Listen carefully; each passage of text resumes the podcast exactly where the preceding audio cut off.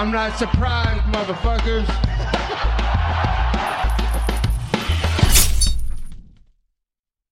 Bonjour à toutes et bonjour à tous. Bienvenue dans la nouvelle interview euh, du Guillotine Podcast. Aujourd'hui, j'ai un invité, euh, encore une fois, je trouve euh, vraiment super intéressant. Je l'ai joint, je, on suit sur, Twitter l'un et l'autre depuis un petit moment.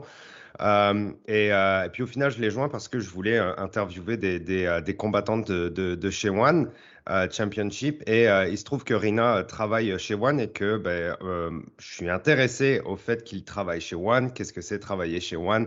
Qu'est-ce qu'il fait comme travail, etc. Donc au final, j'ai décidé de l'inviter dans, le, podcast Guillotine.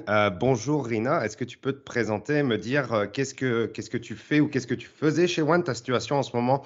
Est un petit peu euh, entre deux chaises. Donc, est-ce que tu peux m'expliquer euh, ce qui se passe pour toi euh, Qu'est-ce que tu fais chez One Championship? Ouais, bien sûr. Écoute, merci Arnaud déjà de me recevoir dans, dans ton podcast. Mais comme je te le disais, euh, moi je suis quelqu'un qui écoute beaucoup les podcasts en fait. Euh, étant francophone, euh, j'adore les, podcasts qui parlent de MMA en français. J'écoutais le tien et donc euh, c'était assez cool quand tu m'as envoyé ce, DM sur Twitter. Euh, donc moi, bah, écoutez, Rina, euh, bientôt 35 ans, malgache, né en France, mais qui habite maintenant en Asie depuis, depuis 3 ans. Donc je suis ici à Singapour parce que j'ai rejoint One Championship à l'été 2019 Um, pour prendre le rôle que j'ai actuellement, c'est Senior Public Relations and Social Media Manager. Donc, un mix de relations publiques et de réseaux sociaux. Mais justement, comme tu l'as dit, j'ai quitté One bah, il n'y a pas très longtemps de ça. je suis ce qu'on appelle maintenant un free agent. voilà, après trois ans passés ici à Singapour, justement, je suis en train un peu, bah, comme euh, je suis aussi un grand fan de basket à côté de tout ce qui est MMA et arts martiaux. Et j'ai toujours voulu, à un moment de ma carrière, euh, passer dans ce moment ce qu'on appelle free agency. J'ai toujours vu ça en NBA. Et j'ai jamais vraiment eu l'occasion de le faire parce que je travaille depuis que j'ai 20 ans à peu près. Quoi. Ça fait plus de 15 ans que à chaque fois, je, suis passé de, de, position en position, d'organisation en organisation. Et vraiment, à chaque fois, du jour au lendemain, quand je finissais un job, j'allais dans l'autre. J'ai jamais vraiment eu le temps de, entre guillemets, tester un peu le marché. Et là, c'est assez cool. Ça fait vraiment euh, quelques, ouais, quelques semaines que je parle à énormément de gens, de gens à qui je pouvais pas parler avant parce que, voilà, concurrence, etc. Euh, explorer un peu mes options. Et voilà, c'est là où j'en suis actuellement.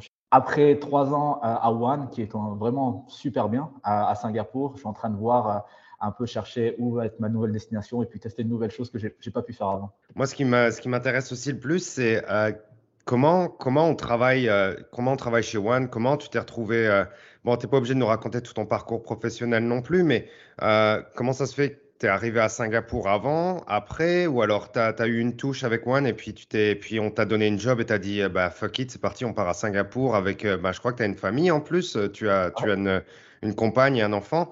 Euh, comment, comment ça s'est passé euh, que, Comment as-tu décroché ce job?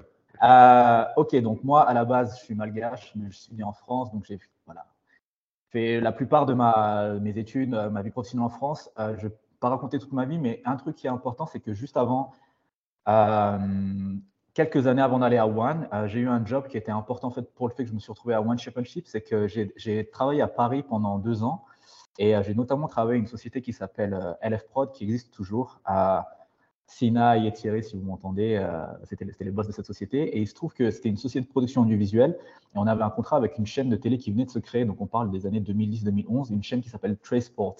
Donc Trey Sports, c'est la chaîne sport du groupe Trace, qui est un groupe musical afro-caribéen. Euh, et eux étaient concentrés sur faire des documentaires sur les stars du sport. Et à ce moment-là, ils nous ont commandité des documentaires sur le MMA.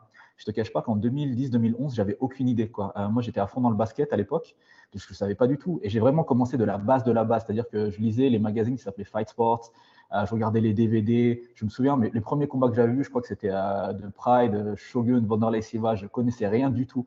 Et il se trouve que en apprenant, j'ai vachement aimé. Et comme je devais faire des documentaires de sport, en fait, j'ai dû aller voir des combattants et passer du temps avec eux euh, pour bah, filmer ces, euh, ces, documentaires de 26 minutes, 13 minutes. Donc, je suis allé en Floride. À l'époque, c'était les Black Zillion et l'American Top Team qui existe toujours. Mais il y avait Alistair Overeem, Rashad Evans, Kevin Ousmane, Thiago Silva. C'était All-Star Game là-bas.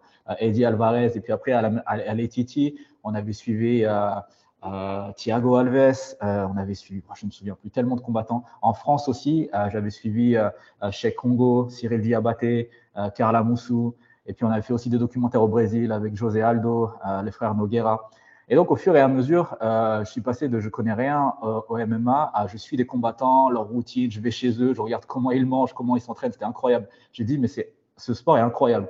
Mais il se trouve que mon premier amour, c'est vraiment le basket. Et en étant à Paris, j'ai eu une proposition de travailler pour la, FIBA, la Fédération internationale de basket, en Suisse. Bah, donc, j'ai sauté dessus parce que c'était un peu mon rêve depuis que, depuis, depuis que j'étais jeune, en fait. Donc, j'ai travaillé là-bas pendant six ans dans les réseaux sociaux et j'ai eu énormément de, résultats. Enfin, moi et l'équipe, hein, je n'ai pas travaillé tout seul euh, pendant six ans. Ça, ça, a super bien fonctionné. On est devenu la, deuxième fédération euh, sportive la plus suivie après la, après la FIFA.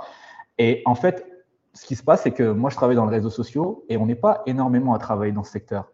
Donc, euh, ce qui se passe beaucoup, c'est que tu parles beaucoup à tes confrères. Donc, moi, je parlais beaucoup aux gens des autres fédérations, fédération de foot, fédération de hockey, fédération de volleyball. Je parlais beaucoup avec les gars de la NBA, euh, des mecs qui bossaient à la NFL, euh, des mecs qui bossent à l'UFC et des mecs qui bossaient à One. parce que justement, eux, à l'époque, donc quand je travaillais à la FIBA, c'est entre 2013 et 2019.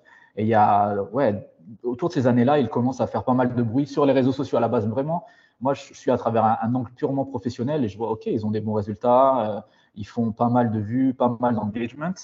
Euh, et en plus, j'aime bien le MMA, donc ça m'intéresse. Mais à l'époque, je ne connais pas vraiment les combattants qui sont au One. Je suis, vraiment juste l'UFC. Euh, mais je, je, parle avec un peu des gens de leur équipe. Et il se trouve que, ben, en parlant, en parlant, au bout d'un moment, ils ont, ils ouvert une position. Donc, ça a été une longue conversation parce que moi, j'étais en poste et en plus, j'étais en train de préparer euh, ben, un des plus gros événements qui est la Coupe du Monde de, basketball. Et donc, je travaillais depuis euh, des années dessus et et, voilà, j'avais pas forcément prévu de, partir en fait de mon poste parce que voilà, j'adorais le basket, mais je discutais avec eux, j'adorais ce qu'ils faisaient. Et à un moment, il y a une position qui s'est ouverte. Donc après, euh, je sais pas combien de rounds d'interview j'ai eu, quoi. J'ai eu, je sais pas, peut-être cinq rounds d'interview, quelque chose comme ça. Et c'est un process qui a duré des mois et des mois. Euh, mais ouais, ils m'ont fait une offre euh, que j'ai acceptée et et j'ai surtout accepté parce que j'adore le basketball. Je me suis dit que peut-être que je ferais toute ma carrière dedans, peut-être que j'allais travailler 30 ans dedans, mais j'adore aussi le MMA et je me suis dit quand est-ce que j'aurai l'occasion, on n'a qu'une seule vie, quand est-ce que j'aurai l'occasion d'aller tester euh, mon deuxième amour, euh, le sport, en plus à Singapour, qui est une ville où j'avais des amis qu'on avait visités il y a des années avant que je prenne le poste à Singapour et on avait adoré avec ma femme. Et voilà, quand j'ai eu le poste, je suis venu la voir, je dis eh, écoute, euh, j'ai une proposition là, qu'est-ce que tu en penses? Elle a dit bon, ben, on y va, il y a le soleil et tout, let's go. Donc voilà, c'est comme ça que je me suis retrouvé à Singapour. Je voudrais savoir en quoi consiste euh, ton, ta, ta, position chez One. Est-ce que tu peux y aller un petit peu plus en profondeur sur les tâches que tu as effectuées le projet au final et la vision, bah, la vision globale aussi, parce que One a quand même une vision euh, globale sur le long terme. Euh, au, niveau, euh, euh, au niveau de la promotion d'événements. toi, c'était quoi ta job? Ok, alors je vais essayer de faire court encore parce que ça peut être très très long. Je suis resté trois ans et il faut savoir que One, c'est une organisation qui est globale, qui a énormément de moyens, mais ça reste quand même un, un, mindset de start-up. C'est-à-dire que tu, dois, tu dois faire ton trou toi-même. Il n'y a pas énormément de process parce que la société a été créée en 2000. Euh, en 2011. Quoi. Ils ont 11 ans d'existence, donc tout est tout nouveau.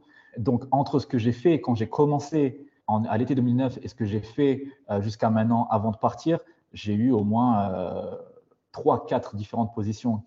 quand je suis arrivé, c'était une position purement réseaux sociaux, c'est-à-dire que c'est ce qui s'appelle du pure programming, management de, comptes réseaux sociaux. On était trois gars à l'époque pour manager les comptes de One qui sont Facebook, Instagram, Twitter, YouTube.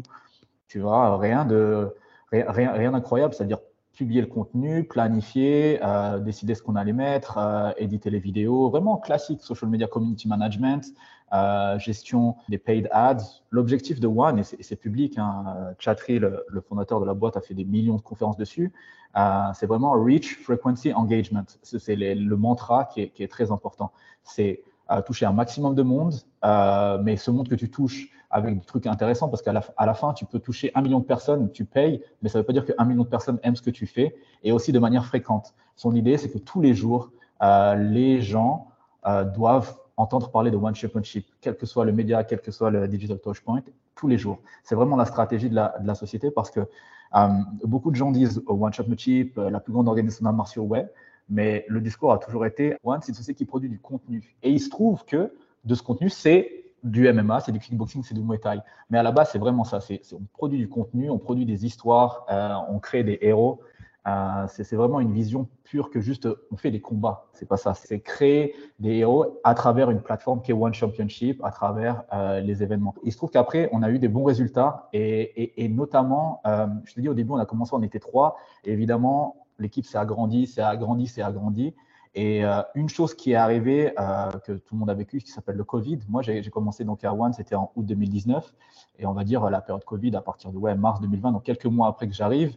Mais il se trouve que pour les réseaux sociaux, entre guillemets, euh, je ne sais pas si on peut dire ça, mais oh, enfin, ça a été positif, malheureusement, en termes de chiffres et d'engagement, parce que les gens ne sortaient pas, donc consommaient énormément de contenu. Donc les chiffres ont, en tout cas sur la partie réseaux sociaux, on sont encore augmenté encore plus. Quoi. tous les mois, c'était des mois records pour nous. Et moi, petit à petit, j'ai commencé à partir sur euh, de gérer juste la partie globale euh, des réseaux sociaux sur One Championship, commencer à aider un peu plus sur les canaux régionaux aussi euh, et des légats, on a des équipes en Thaïlande, des, tu vois, des, euh, des, comptes au Japon, des comptes en Indonésie, des comptes en Chine. Essayer de sortir un peu plus du, des comptes principaux, mais ensuite partir sur vraiment tout ce qui est la distribution de contenu. C'est-à-dire que, OK, on est en train de gagner la bataille sur nos plateformes, ça fonctionne super bien, euh, on a énormément de gens qui suivent, euh, des, des, taux d'engagement qui sont énormes. Maintenant, comment on touche des gens qui ne suivent pas One Championship, mais qui pourraient être intéressés? Donc pour ça, euh, tu, fais, euh, tu parles avec tous les autres médias, ESPN MMA, Bleacher Report, A-Makers, tous ces comptes qui parlent de MMA et qui pourraient avoir du contenu One Shop Donc l'idée, c'était ça, distribuer notre contenu un maximum pour qu'ils ne, ne vivent pas que sur nos plateformes. Donc je me suis beaucoup occupé de ça. Et dernièrement, ma grosse partie, c'est pour ça que mon intitulé de poste est Public Relations et Social Media, c'est que j'ai commencé à faire beaucoup d'influencers marketing. L'idée, c'était de contrôler vraiment tous les différents canaux. Il a donc, OK, nos, euh, nos comptes à nous fonctionnent bien. Ensuite, tu as tous les, les, médias, toute cette partie de, médias auxquels on distribue du contenu qui parle de One Championship. L'autre partie, donc, ensuite, c'est les influenceurs, les gens qui ont énormément euh, de, de, personnes qui les suivent. Par exemple, Shane Fazen, euh, qui fait euh, les gens doivent connaître, sa chaîne s'appelle Five Tips. Et aussi les fans, parce qu'on a un département à One qui s'occupe de vraiment tout ce qui est athlète marketing, de développer la présence de nos athlètes. Mais on s'est rendu compte que sur les fans, euh, il y avait des gens qui adoraient One Championship, mais qui peut-être n'avaient pas les skills pour créer des super Instagram Reels ou du contenu génial sur euh, je ne sais quels réseaux sociaux. Et donc, je, on, a, on, a, commencé un partenariat avec la société qui s'appelle NAS Academy, qui est la société de Nousser qui a créé le, média NAS Daily, pour les gens qui connaissent, très connus, ils ont des millions de followers. Et en fait, l'idée était de prendre des gens qui adoraient One Championship et de les mettre à travers un, programme, tout simplement, des, cours gratuits pour leur apprendre à, créer du contenu et à terme créer des influenceurs. En, gros, on crée euh, des personnes, des fans et on en faisait des ambassadeurs de marque euh, à vie, quoi, parce que c'est des gens qui aiment déjà One Shot Boutique. On leur donne juste les moyens d'exprimer leur passion sur les réseaux sociaux. Donc voilà. C'est une, parfaite transition vers la prochaine question. Je ne peux pas ne pas euh, mentionner toute l'histoire autour de Chatry et des, des, chiffres qui sont mentionnés et de, ces, bah de ce qu'ils pensent être la plus grande organisation avec le plus grand nombre de vues, etc. Mais maintenant, rien que dans la façon dont tu me réponds, je comprends que c'est très axé euh, à réseaux sociaux, mais ça reste en avance un peu sur son temps aussi, parce que quand on parle de chiffres, les gens, je parle au niveau des sports de combat, bien sûr, hein, les gens pensent, euh, je pense automatiquement pay-per-view, right? Euh, genre, le modèle du UFC ou alors de la boxe aussi, par exemple, c'est très basé sur les pay-per-view et puis on balance des chiffres. bon, Conor McGregor, 1,5 million, Pacquiao Mayweather, 2 millions, etc. etc. Et ça, c'est des chiffres qui font rêver les gens parce que c'est du cash à la fin de la journée.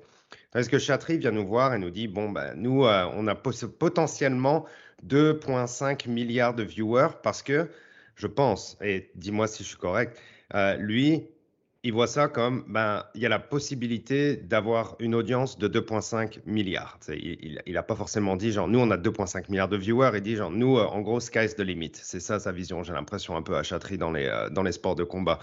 Mais d'un autre côté, toi qui travailles un peu dans, le PR et dans les chiffres, etc., euh, comment, comment tu gères et comment tu ressens le fait que Chatry, ben, il s'enflamme un peu quand même au niveau, au, niveau des chiffres, c'est-à-dire qu'il y a une grosse base de vérité, mais il y a une base aussi de ben, peut-être de gonfler la perception qu'on a euh, euh, de, de, l'audience de One afin de, la rendre, de rendre l'organisation un peu plus gros qu'elle l'est. Toi, de ton côté, comment tu ressens, euh, comment tu ressens ces, déclarations de chatterie? Bon, tu fais pas du PR, tu fais pas du damage management ou à la fin de la journée, comme tu nous l'as bien expliqué. Mais comment, comment est-ce que tu le ressens, toi, au final Genre, tu, vois, tu voyais les chiffres de ton côté, comme tu le dis, pendant la pandémie. Euh, moi, en toute transparence, je te le dis, One, j'ai commencé à vraiment être à fond dedans pendant la pandémie parce qu'il proposait énormément de contenu et du contenu de qualité. Moi, ce qui m'intéressait chez One, c'était les combats, point barre. À la fin, je suis un fan. Ce qui se passe dans la cage m'a fait kiffer. Donc, j'ai commencé à suivre One. Puis tout, tout, le côté chatterie, etc. Moi, je trouvais que ça, que c'était un peu, un peu comme du folklore à la fin de la journée. Euh, il y, a quelque chose, euh, une, petite touche de magie, une petite touche de folie chez One. Toi, comment tu le ressentais de ce, de ce côté-là, genre de voir tout ça sur les réseaux, de voir tous les gens sur les, les réseaux charrier, chatterie. Euh, comment est-ce que tu le ressens en tant qu'employé? Ben, Écoute, moi, je peux te parler de la partie que je connais, qui est les réseaux sociaux, parce que moi, j'ai accès au compte, euh, j'ai accès aux chiffres, et, les chiffres, c'est pas, c'est pas du bullshit, quoi. C'est ça, c'est ça que je lisais, qui était assez marrant, c'est que je lisais sur Twitter beaucoup de gens qui dénonçaient, qui disaient, oui, mais on ne compte pas les vues qui sont payées, etc. Bah, j'avais presque envie des fois de leur montrer des screenshots et de leur dire, bah non, regardez, les vues sont, sont pas payées, mais bon, je le sais pas parce que bon, on va pas, va pas montrer nos dashboards et nos, et nos, et nos, et nos choses en interne, mais c'est pour ça que je pense qu'il y a, y a eu, euh, c'est pas moi qui a travaillé sur ça, c'est d'autres gens en interne, mais euh, se rapprocher d'organisations reconnues comme Nielsen Sports pour faire des études. Et tu peux pas contredire euh, un organisme indépendant qui vient avec des chiffres parce qu'il mesure des données de, de, tout le monde, de la NBA, de la NFL, de la NHL. Et je pense que, en tout cas, dis-moi si on te ressenti ou pas, mais je pense que ces derniers temps, il y a beaucoup moins de, il y a beaucoup moins de feedback sur ça. Moi, j'ai vu beaucoup ça quand je suis arrivé chez One, ouais, je me souviens en 2019. Et je me disais, mais qu'est-ce que ces gens racontent? Parce que moi, je vois les chiffres et puis c'est pas des, c'est pas des, enfin, ce sont pas des mensonges. Et c'est très marrant. D'ailleurs, je regarde les débats. Moi, je suis beaucoup sur Twitter. Très souvent, ce qui arrive, je vois un mec qui dit oui, ce sont des faux chiffres, euh, c'est n'importe quoi. Et tu as souvent un mec euh, lambda, un autre qui contredit, qui dit ben non, regarde, euh, il y a cette data qui est sortie, il y a cette étude qui est sortie. tu vois, c'est là quoi. Puis la conversation s'arrête assez vite. Donc, je pense que peut-être qu'au début, il y avait un peu d'hyperbole, mais en tout cas, la réalité a rattrapé euh, les dires en tout cas. C'est ce que je sais. Euh, donc sur la partie réseaux sociaux, vraiment, je pense que c'est pas sur le. Après, Chatry, il est, euh, tout le monde sait, c'est un motivational speaker. Donc évidemment, lui, il est son, son, son, credo, c'est l'excellence. L'excellence, il va te montrer que le meilleur et il va pas dire oui, je pense qu'on va peut-être avoir 2 millions, mais bon, c'est pas sûr. Jamais dire ça. Il, va toujours, il va toujours viser le top. Donc voilà, mon point de vue sur les faits purs, et, en tout cas, moi, c'est ce que j'aime avec les réseaux sociaux, c'est que à la fin, c'est très facile de vérifier. Je veux dire, euh, c'est des chiffres publics. C'est pas comme. Il y a des choses qui peuvent être très subjectives et de ressenti en disant ce combattant est le meilleur. Je pense que euh, si on les met dans la cage ensemble, ceux-là sont les meilleurs. Ça, ça reste du subjectif, ça reste des pensées. Les réseaux sociaux, je trouve que c'est des faits. les chiffres, je veux dire, quelqu'un qui veut checker nos, nos, chiffres, tu vas sur Social Blade, tu vas sur n'importe quel outil qui existe, qui est public, euh, tu peux les voir. Donc, pour revenir à la question de base, euh, moi de mon côté, j'étais assez confortable quand il parlait de réseaux sociaux et nous avec les gens de l'équipe aussi, parce qu'on savait que c'était vrai. Euh, je pense que ça aurait été inconfortable s'il arrivait et il disait One Championship est dix fois plus gros que la NBA. Oula, là ça pique, c'est pas vrai. Mais quand il dit qu'on a des meilleurs chiffres que l'UFC sur certains points, clair et net, c'est, enfin, je veux dire, c'est juste des rankings. Il suffit d'aller sur fanpage Karma ou CrowdTangle ou tous les outils qui existent pour les trouver. Donc de ce point de vue-là, oui. Après, je pense que la perception des gens est compliquée parce qu'en effet, euh, quand tu regardes euh, dans, l'idée générale, l'UFC est peut-être beaucoup plus gros que One, etc. Donc, ça peut paraître aux gens bizarre quand il arrive, il dit que sur Facebook, on a, je sais pas, j'ai pas le chiffre, mais euh, en tout cas, énormément plus de vues que l'UFC, ce qui est un fait. Mais pour les gens, c'est oh, c'est probablement faux et c'est probablement de la mauvaise propagande parce que on sait très bien que l'UFC est l'organisation numéro un. Mais si tu vas sur purement ces chiffres-là, euh, oui. Alors après, pour la perception des gens et quelle est la meilleure organisation, il y a tellement d'autres données qui rentrent en compte. C'est clair et net. Mais en tout cas, sur la bataille des réseaux sociaux, euh, voilà, c'est pour, pour, moi, c'est juste des faits quoi, qui sont vérifiables. Oui. Ouais. Est-ce que les gens aussi, euh, j'ai l'impression que les gens prennent, adorent faire ça sur les réseaux sociaux aussi, c'est prendre un, un, exemple et en faire une généralité. Donc, c'est-à-dire, tu vas voir un clip qui va tourner sur Twitter qui va faire genre 4000 vues. Et, euh, et genre, euh, en scrollant un peu plus bas ils ont, ou, un, ou, un, peu plus haut, ils auront vu Chatry à dire genre, euh, nous, on est les meilleurs dans, les réseaux sociaux. Et ils vont dire non mais regarde euh, ton, ton, clip sur Twitter fait rien. Ou alors euh, ce matin j'ai regardé le pic euh, sur une carte qui était bon bah, un peu bancale parce qu'il n'y avait pas forcément de gros combattants. Bah il y avait genre juste un pic à 20 000 viewers. C'est pas possible que tu sois supérieur aux autres. Mais au final encore une fois c'est faut, faut regarder des, des, chiffres sur, ben, sur une longue période par exemple comme sur une année. Moi, de mon côté, encore une fois, je ne vais pas répondre à, ta question à ta place, mais j'ai vu des chiffres euh, qui sont vrais euh, et qui a de la, véracité là-dedans. Et puis, euh, toi, de ton côté, je comprends que tu sois confortable par rapport à ça. Après, je vais, je vais apporter une nuance, c'est que des chiffres sont des chiffres. Ensuite, tu as des points de vue et tu as des nuances à prendre. Je pense qu'il y a une histoire de perception. Parce qu'il faut voir aussi Twitter, c'est quoi? La première, la première audience de Twitter, c'est les États-Unis. Ensuite, c'est le Japon et ensuite, c'est certains pays. Donc, pour eux, c'est normal que d'un point de vue de quelqu'un qui est peut-être euh, en Amérique du Nord, comme toi tu es au Canada, euh, il n'y a que, l'UFC. Pour eux, One, c'est loin. Mais il faut voir que le monde est grand. Et One, euh, quand tu vas dans des pays comme les Philippines, en Indonésie, en Chine, parce qu'il y a un point de vue très. les, journalistes, etc., c'est quand même une dominante nord-américaine mais le monde est super grand, quoi. Et je veux dire, en Chine, il y a aussi des chiffres incroyables sur des plateformes où les gens ne regardent pas forcément, mais Douyin, Weibo, euh, quand Tankai a été euh, gagné la ceinture featherweight, mais les chiffres étaient énormes. Le mec, il est arrivé, il y avait une émeute, quoi, quand il est rentré dans, dans, sa ville. Donc voilà, c'est juste, il faut, il faut prendre un point de vue.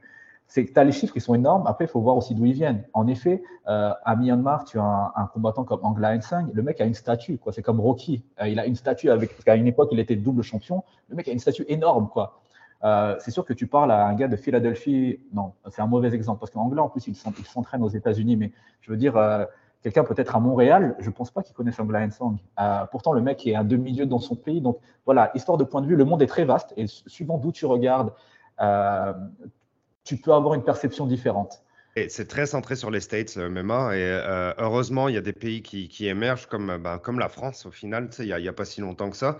Mais euh, en Asie, tu sais, enfin, je sais pas, le K1, le Pride, tout ça, ça vient du Japon. C'est comme tu dis, il faut avoir une vision globale et puis le marché en Chine doit être huge. Tu sais, le UFC veut aller en Chine. Le UFC a ouvert le, un Performance Institute en Chine. Le UFC, genre, a poussé pour des champions euh, chinois. Bon, bah, il y, en a une maintenant, tu sais, et euh, genre, tant mieux. J'étais super content d'ailleurs, comme tu le dis, qu'il y ait eu un combattant qui vient de Chine à One qui, qui aussi a, a remporté une ceinture, tu sais. Euh, je me dis c'est cool pour le marché, c'est cool pour One parce que je pense que ça va ouvrir des portes. Moi, en tant que, je me définis comme étant africain parce que je suis malgache, mais j'ai grandi en France, donc euh, et, je travaille en Suisse, donc j'ai vécu pas mal en Europe, et là maintenant je suis en Asie. De, voir les différentes perceptions, euh, c'est clairement, clairement intéressant le point de vue parce que tu vois que la, la, domination médiatique est quand même une domination nord-américaine sur la couverture, en tout cas sur le sport du MMA. Et, mais c'est tellement plus vaste. Et, et ouais, enfin, vraiment, je pense qu'il y a un aspect culturel, des gens qui se disent, mais non, mais c'est pas possible qu'une organisation euh, qui, est, qui est gérée par des Asiatiques soit plus grosse que notre UFC à nous, tu vois. Il y, a, un truc un peu culturel. Encore une fois, c'est une émission qui, euh, il y a tellement de, couches et de layers. Voilà, c'est un peu réducteur d'en parler en cinq minutes, mais voilà, il y, a, il y a beaucoup plus que juste l'aspect sportif et les chiffres, etc. Il y a aussi une perception culturelle de euh, non, de toute façon, regarde, euh, quand euh, le monde est attaqué, les seules personnes qui sauvent le monde, elles sont soit à New York, soit en Floride. On n'a jamais vu un gars sauver le monde du Ghana ou de Sydney peut-être, mais ou du Pérou. Quoi. Les, sauveurs du monde ne sont jamais là. Et les aliens n'attaquent jamais le Pérou. Tu vois. Donc, je veux dire, il y, a des gens qui pensent qu'ils sont le centre du monde. Donc voilà, tout ce qui ne vient pas de là, pour eux, c'est seconde zone.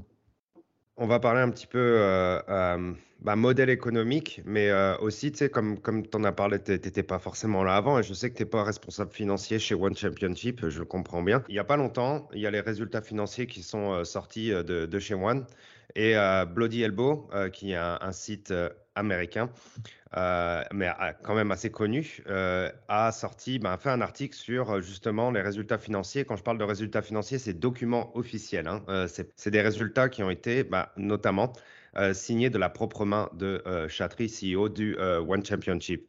avec des pertes qui sont quand même assez, pour 2021, qui sont quand même assez, assez grosses.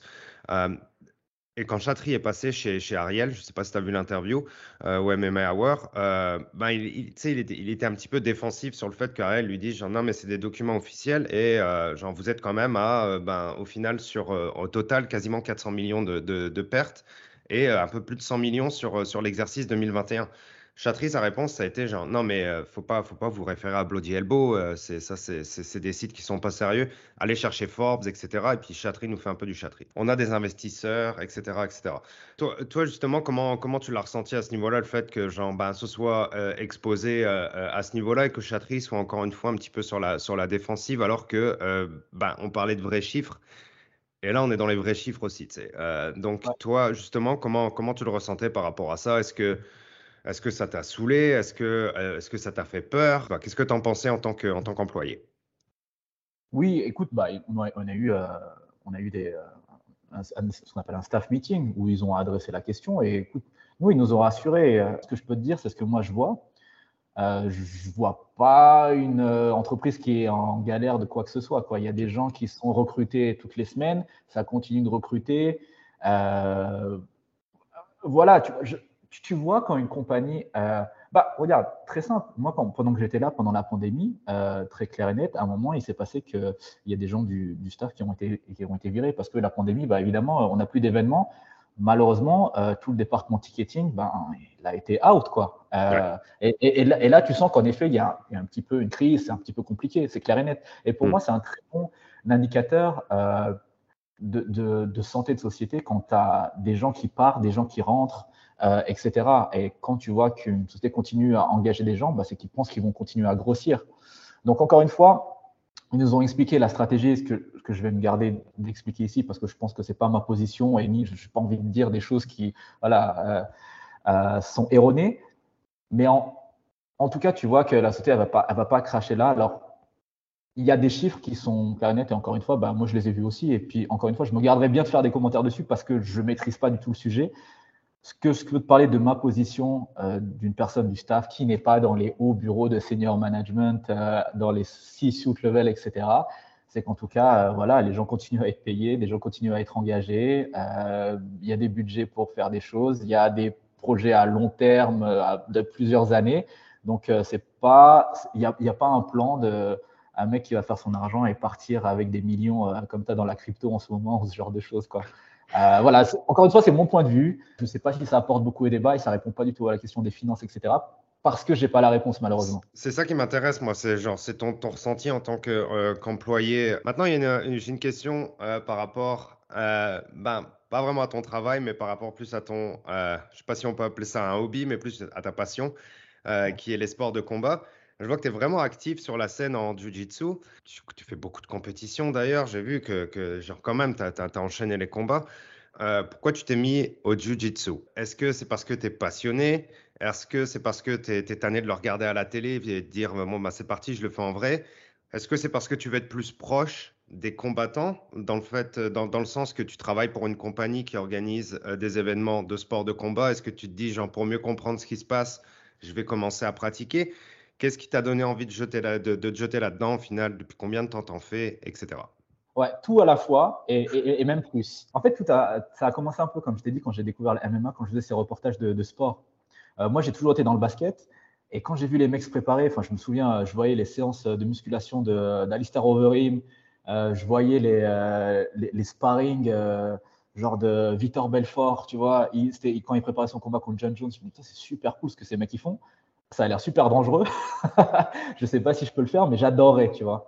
J'ai toujours pensé ça et, j'ai vu la préparation super pro de ces athlètes. Je me suis dit, waouh, c'est euh, génial. Puis je trouvais ça très intéressant euh, bah, de faire un, sport, mais qui soit aussi euh, un art martial.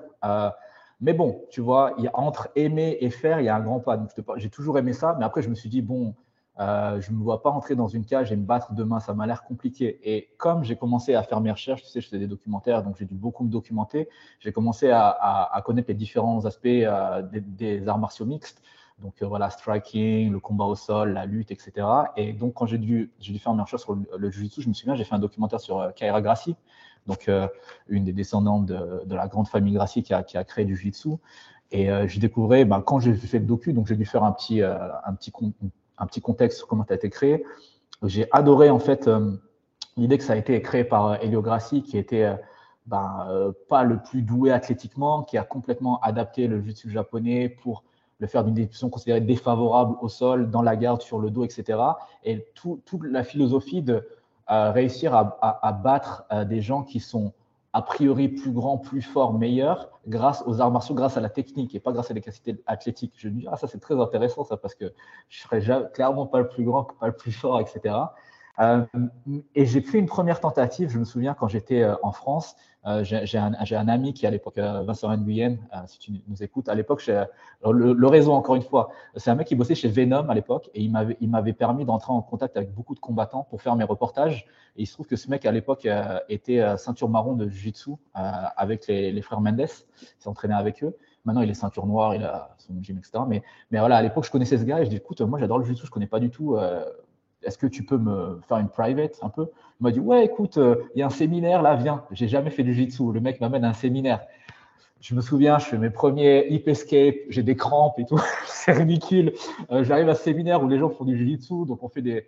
Euh, je pense qu'à l'époque c'était une garde de la riva, donc tu comprenais que moi je sais pas ce que c'est quoi. Ah oui. Le mec la jambe comme ça, je comprends rien. J'ai dit qu'est-ce que c'est que cette histoire Bon, je retourne plus là-bas, j'avais tellement honte. Euh, donc, j'ai plus fait. Et quand je suis arrivé à Singapour, évidemment, j'avais plein de collègues qui faisaient du jiu-jitsu. Et une fois, ils m'ont amené. Euh, donc, j'étais à Evolve, ici, qui est le gros gym à, Singapour. Euh, et j'ai fait une séance. Et pareil, bon, je comprenais pas grand-chose, mais c'était assez cool.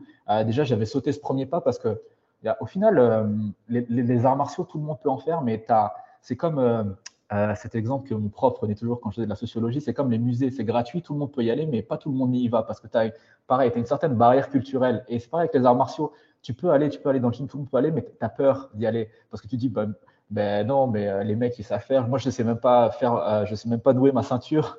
tu vois, je vais être ridicule, j'ai pas de kimono. Enfin, tu trouves toutes les excuses du monde. Et je, je trouvais toutes les excuses du monde. Mais euh, j'ai toujours pensé que c'était quelque chose qui me manquait parce que je parlais des combattants de MMA, mais je n'avais jamais combattu. Et je trouvais ça ridicule, en fait. Je me suis dit, je passe à côté de choses que je ne comprends pas. Et pour mieux comprendre même ce dont je parle sur les réseaux sociaux, quoi, il, faut que j'en fasse. Euh, comme d'habitude, oui, mais aujourd'hui, j'ai beaucoup de boulot. Oui, mais là, j'ai pas le temps, j'irai demain. Tu trouves toutes les excuses du monde. Et après, ben, justement, il y a eu euh, la, pandémie du Covid. et à ce moment-là, ben, du coup, tu ne pouvais plus aller dans les gyms. Euh, donc, je m'entraînais à la maison tout seul, etc. Mais je m'entraînais, je veux dire, faisais des pompes, euh, voilà, du, fitness et du cardio. Et à un moment, ce qui s'est passé à Singapour, c'est qu'en août 2020, euh, ils ont dit OK, on réouvre les gyms, mais vous devez aller avec des masques et tout. Et puis, je me suis dit, bon, bah, maintenant, plus d'excuses. quoi. Peut-être que maintenant, avec cette pandémie, ça se trouve, les gyms vont être fermés pendant des années encore. c'est maintenant ou jamais. Ça se trouve, je vais plus jamais avoir l'occasion. Donc, c'est vraiment ça qui m'a poussé à y aller. Et euh, voilà, entre autres, c'était vraiment ça, pouvoir, euh, pouvoir, pouvoir, pouvoir euh, comprendre un peu plus ce que faisaient les combattants. Moi, j'ai toujours voulu faire des arts martiaux. J'avais très peur de tout ce qui était striking, et pour moi, ça me semblait beaucoup plus safe le jiu-jitsu où justement tu n'avais pas d'impact. c'était voilà au sol, c'était plus joint lock, c'était tout ce qui était étranglement. voilà, je trouvais ça plus safe. Donc j'ai commencé comme ça, puis j'ai adoré ce qui était au début. Bon, je vais voir commencer. Euh, c'est devenu, euh, bah, je m'entraîne tous les jours. J'ai essayé de faire un peu de striking, j'ai fait trois mois de Muay Thai. Euh, et après, bon, le truc, c'est que je ne suis pas un combattant professionnel aussi. voilà, j'ai ce petit quota d'heures que je peux utiliser pour faire des arts martiaux. Et j'ai dit, bon, ok, je n'ai pas envie d'être moyen dans tout, je vais essayer d'être à peu près ok dans un seul. donc voilà, je suis resté sur le jiu-jitsu. J'avais même pas préparé cette question, mais au final, maintenant que tu me parles de ça, moi, je, je, je bave un peu, clairement, beaucoup sur euh, Evolve. Euh, ce gym m'a l'air complètement fou.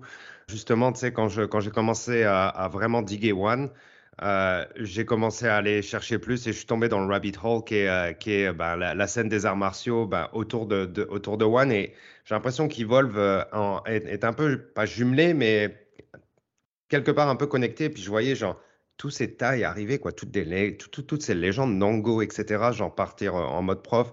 Je les ai vus ramener des Brésiliens pour, euh, pour le, pour le Jiu-Jitsu, etc. Et, et moi, j'étais là, genre, bah, c'est cool. Hein. J'habite à Montréal en même temps. Il y a TriStar, il y a plein de gyms de fous, etc. C'est vraiment bien. Mais je ne pouvais pas m'empêcher de baver sur ce gym.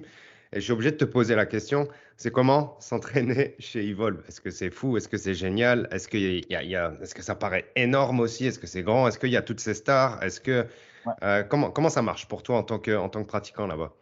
Alors, ouais, il faut savoir que moi, je m'entraîne dans plusieurs gyms à Singapour, Evolve, je m'entraîne aussi à, d'autres gyms, euh, mais j'ai commencé à, le Jiu-Jitsu à Evolve. Euh, en fait, c'est très intéressant.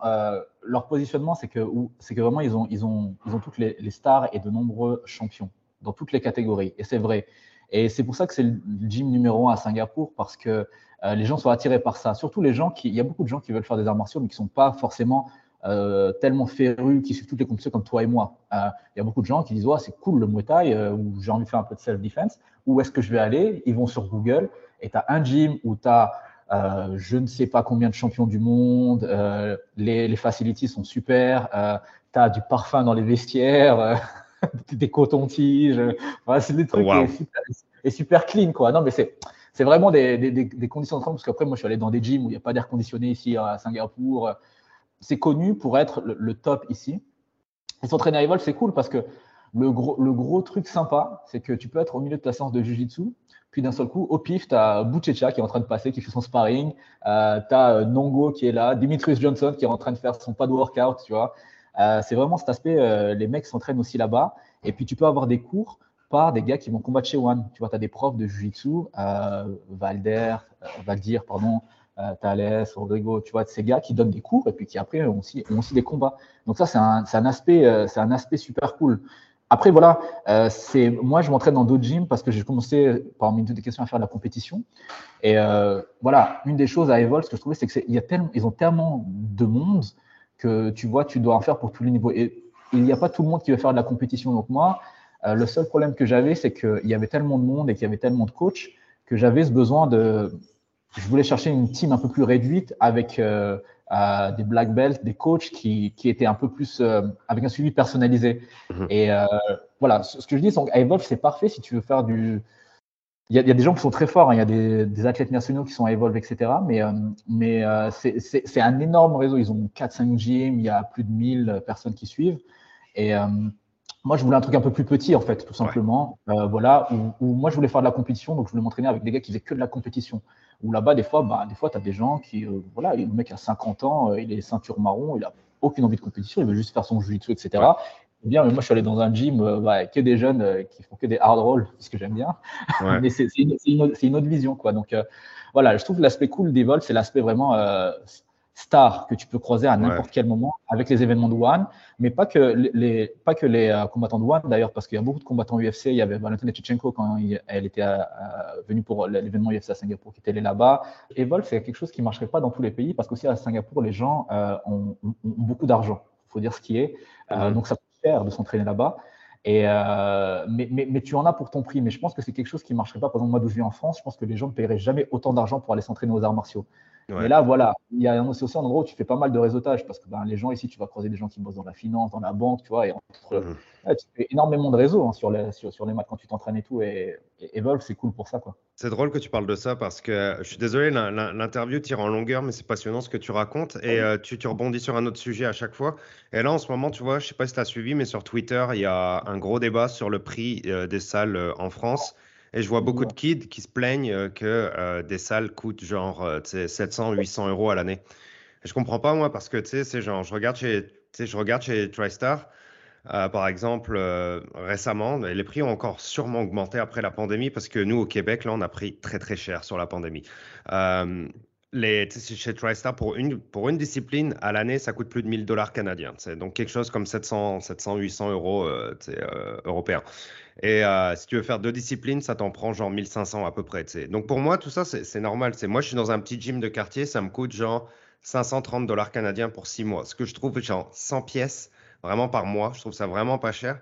Combien ça coûte du coup, euh, vu que tu dis, euh, ah, c'était pas, correct à, répondre, euh, me le dis pas, mais bah, ça coûte combien hein. Toi, ça, ça te coûtait combien par exemple par mois de, ou alors par trois mois ou par six mois de t'entraîner chez Evolve? Alors, ok, moi, Evolve zéro parce que Staff One Championship, on avait l'abonnement offert. Mais l'abonnement coûte, mais pas qu'à Evolve, dans les top gyms ici à Singapour, tu en as pour à peu près 300 dollars par mois. Ouais, en US, ça va un peu moins, ça va peut-être 250, un peu conversation, mais, la conversion, mais c'est-à-dire qu'à l'année, euh, tu en as pour plus de 3000 dollars, ce qui est, ce qui est cher. Ici, ça coûte cher, mais parce que les gens aussi ont les moyens. Euh, les gens payent aussi ici énormément de private. Euh, je ne sais pas si c'est quelque chose qui se fait beaucoup ailleurs parce que j'ai jamais je pense que ça se fait un peu partout, mais ici les gens n'ont pas peur de payer euh, pour des, cours privés avec des coachs. Euh, c'est pas, c'est pas, c'est pas, ça fait pas peur aux gens de payer 200, 300 euh, pour faire du Muay Thai, pour faire du Jiu-Jitsu par mois. Euh, mais je comprends le débat en France parce que bah, moi j'étais en France, et alors j'habite plus en France depuis plus de 10 ans, à l'époque, je payais des licences de basket, mais je me souviens quand c'était plus de 30 euros, je trouvais ça scandaleux. Je, comprends tout à fait que 700 euros par an, euh, c'est énorme en France. J'arrive à, à, comprendre ça. Je pense qu'il faut voir le contexte. Non, je comprends, mais comme tu dis, genre, ça prend des compétences pour avoir, euh, pour avoir des, gens de qualité autour de toi, pour avoir une infrastructure. C'est quand même, surtout par exemple comme chez, chez, chez Evolve, où je vois des, des, des kilomètres de maths et, des, rangées de sacs infinis et puis plein de coachs. Il y a des, il où tu as pour 100, mais aussi après, tu as la qualité du coaching. Et c'est ça que pour ça que je trouve que Singapour est tellement intéressant parce que comme c'est un endroit où il y a énormément d'argent, les gyms, les gens ont l'argent pour payer les meilleurs coachs, pour faire venir des gars du Brésil, euh, des gars de Thaïlande et les faire venir ici. Et les mecs, ils gagnent 4-5 fois leur salaire. Donc c'est aussi ça, les gens, ils payent un service où tu as les meilleurs. Tu vois, par exemple, en, si, on en jiu-jitsu, en nogi, euh, alors pour des raisons aussi euh, autres que le pur jiu-jitsu, mais tu as Robert Degley de la B-Team qui s'entraîne ici. Euh, il fait des sessions nogi tous les, tous les après-midi. Euh, c'est un luxe. C'est incroyable que dans un si petit pays, tu as une concentration de tellement de talents. Je te dis, tu as des combattants pro MMA de partout ici, des, des Brésiliens champions du monde de jiu-jitsu de partout. Je crois qu'ils ont annoncé le dernier vainqueur de l'ADC Absolute, Yuri Samuels. Il va enseigner ici dans un gym à Singapour, mais c'est incroyable. Je trouve que au kilomètre carré, le, niveau de talent que tu as, c'est complètement incroyable. Merci d'avoir répondu et d'avoir partagé euh, ta passion du, du, du Jiu-Jitsu. Moi, ça m'intéressait aussi et c'est aussi pour ça que je voulais euh, t'inviter. Tu as fait un interview d'un gars sur le Jiu-Jitsu juste avant que j'ai écouté, c'était super intéressant, qui était lui un, professionnel dedans. Et, euh, et ouais, moi j'adore ça aussi, c'est super intéressant. Je trouve que quand on aime toi, tu adores le MMA, tu fais un podcast. je pense que c'est important de pratiquer parce qu'il y a des choses que tu comprends que quand tu les pratiques. Et évidemment, on ne pratique pas ça au niveau des mecs qui rentrent dans la cage, qui sont payés des millions. Euh, mais même à ce niveau-là, tu comprends énormément de choses. Et c'est pour ça que moi, j'ai voulu faire aussi de la compétition et pas juste euh, pratiquer. Bon, la compétition, j'ai aussi voulu faire parce qu'à Singapour, à cause du Covid, pendant un moment, il n'y avait aucune compétition. Donc, dès que ça a réouvert, je me suis dit, je m'inscris à toutes les compétitions du calendrier parce que peut-être qu'ils vont encore bloquer ça pendant trois ans. Mais ouais, je, pense que. Je pense que c'est ça. Pour avoir une vision totale, et c'est pareil quand j'étais dans le basket ou là, pour une vision totale, je pense qu'il faut tout faire. enfin, il faut tout faire personne n'est obligé, mais, mais tu loupes des choses quand tu, quand tu ne pratiques pas. Et les arts martiaux, je trouve que c'est quelque chose que tu peux faire de manière totale. quoi. C'est ça qui est très intéressant. Pour comprendre un minimum, c'est quoi combattre? Tu sais, il faut, je pense, euh, dans tous les sports de combat, il faut qu'il y ait de la douleur et de la peur. Et euh, toutes, ces, toutes ces émotions viscérales sont un peu nécessaires pour comprendre un minimum. Encore une fois, plus à notre niveau, euh, ce, qui, ce qui se passe dans la cage. Tu sais, j'ai déjà eu envie de vomir après un entraînement. j'ai pris des coups en muay thai qui, genre, qui m'ont vraiment fait mal et qui m'ont mis mal. Euh, puis en jiu-jitsu, je sais c'est quoi vouloir survivre. Euh, je me suis fait, je me suis fait endormir aussi. je sais, euh, voilà, c'est, c'est, important de, de savoir, de, savoir un minimum ce qui se passe là-dedans. Vu que tu es free agent on the market, je te souhaite le, le meilleur. est-ce que par curiosité, tu, tu comptes rester sur Singapour? Ouais, non, alors, ben, les choses sont ouvertes. Alors après, je vais avoir une certaine limite sur Singapour, c'est-à-dire que j'ai euh, ce qu'on appelle un employment pass, j'ai un, visa de travail ici qui me permet de rester quand je suis avec une entreprise. Donc c'est sûr que je ne vais pas pouvoir rester des années si je n'ai pas un travail ici. Mais mon idée principale est de rester ici, ben, parce que comme tu l'as dit, je suis avec ma femme, mon fils, ils aiment bien, on est, assez heureux ici. Hein. Euh, mais après, on est ouvert aussi à, repartir parce qu'il ben, y a aussi un truc, euh, moi, ma famille, elle est entre l'Europe et l'Afrique, une partie sur Madagascar, une partie sur la France. Euh, si on veut voir euh, n'importe quel membre de notre famille, c'est 15 heures d'avion minimum d'ici. Donc aussi cet aspect-là, ce serait cool d'être peut-être un peu plus près. Mais voilà, après Singapour, c'est vraiment cool. Donc vraiment ouvert un peu à tout. Et, ouais, je fais quelque chose que j'ai jamais vraiment eu le temps de faire dans ma carrière, qui est de parler à énormément de gens sans aucun problème, parce que comme tu l'as dit, notre industrie elle est assez petite. Donc quand tu es en position quelque part, c'est assez compliqué d'aller démarcher d'autres gens. C'est toujours un peu bizarre. Tout le monde se connaît, donc tu vois, tu peux pas forcément le faire. Et là, là, je sens que je peux sans aucun problème, parce que je suis plus forcément affilié à, qui que ce soit. Donc, euh, donc ouais, c'est intéressant. J'avais jamais fait ça donc, euh, avant et voilà, là je suis en plein dedans. Mais écoutez, hein, s'il y a un employeur qui regarde, qui regarde cette vidéo, euh, je pense que, que Rina a, prouvé qu'il était vraiment, vraiment talentueux et qu'il connaissait vraiment son affaire. je vous invite à le suivre sur les réseaux sociaux. Rina est sur Twitter et sur, sur Instagram. Euh, je vais mettre euh, les liens, en, je vais mettre les liens en description.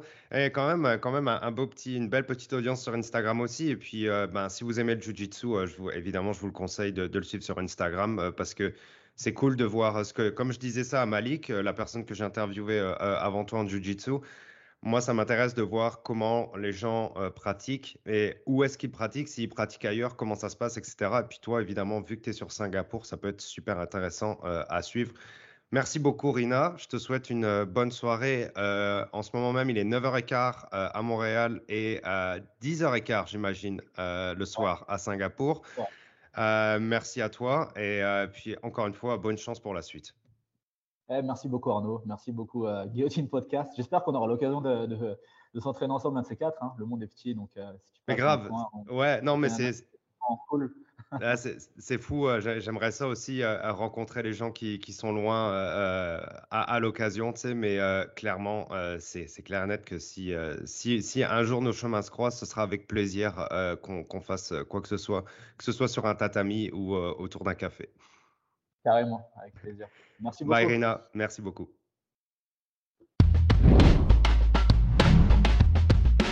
Hey, I'm not surprised, motherfuckers.